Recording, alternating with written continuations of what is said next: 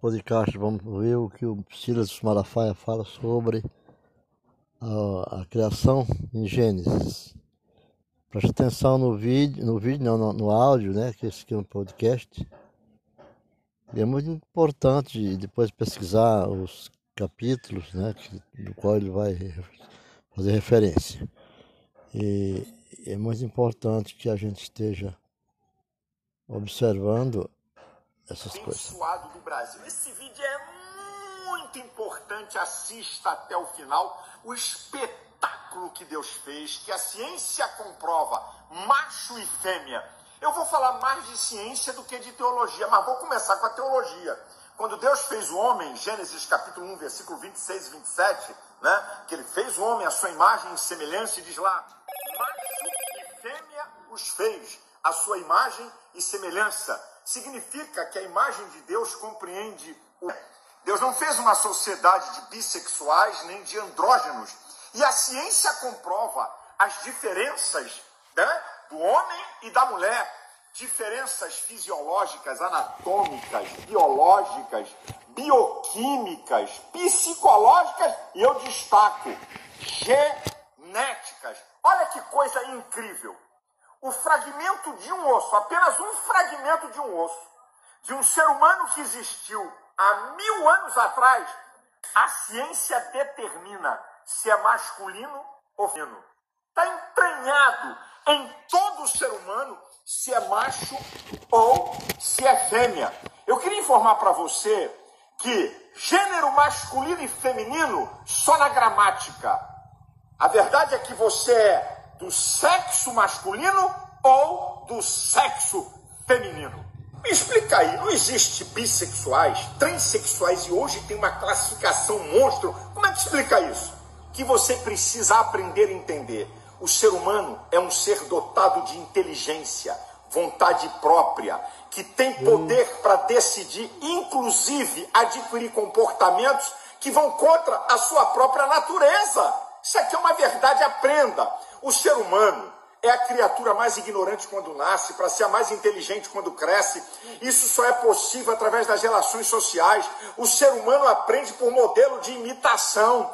E hoje, o movimento gay, que durante muito tempo batia o pé, dizendo que o cara nasceu homossexual, homossexual, comportamento, não homossexualidade, condição.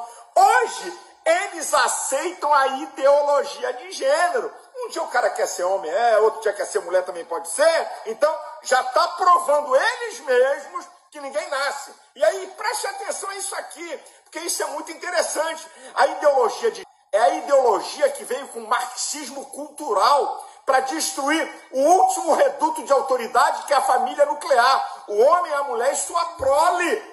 Olha só o que eu vou provar para você. Cigarro, alguém nasce fumando?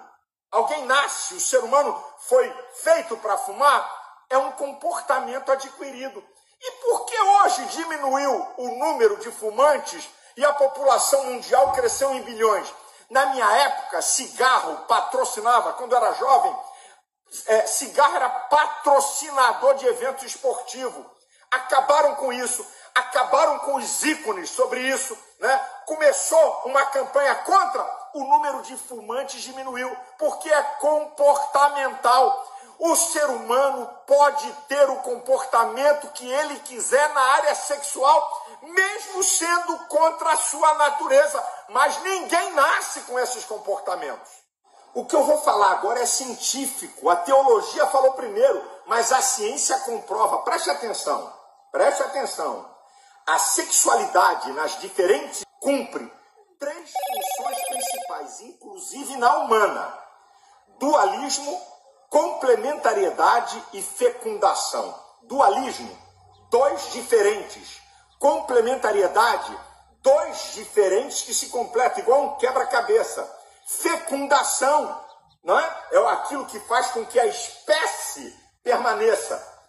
Pegue qualquer relação, pegue qualquer comportamento sexual do heterossexual para ver se cumpre essas funções. Dualismo, dois diferentes. Homem e mulher. Complementariedade, homem e mulher.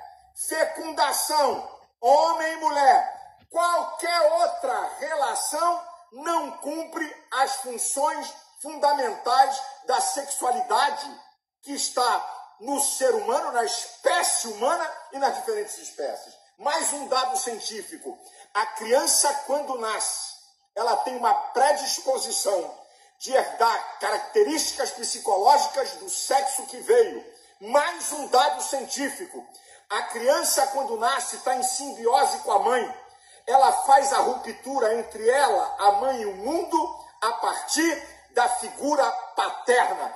A figura paterna do pai, do homem, é fundamental para o desenvolvimento do ser humano. Eu dirijo a minha palavra a você, homem que é pai.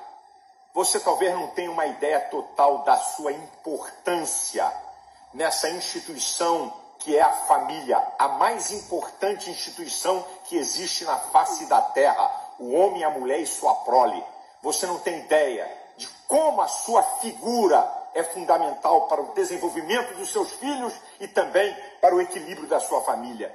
Toda essa bagunça que nós estamos vendo, esses desajustes sociais, problemas psicológicos, grande parte passam pela ausência da figura paterna de um homem. Que Deus abençoe você, Deus abençoe a sua casa, Deus guarde a família brasileira. Feliz Dia dos Pais. Deus abençoe cada homem, desempenhe sua função, seja presente. Deus abençoe a todos.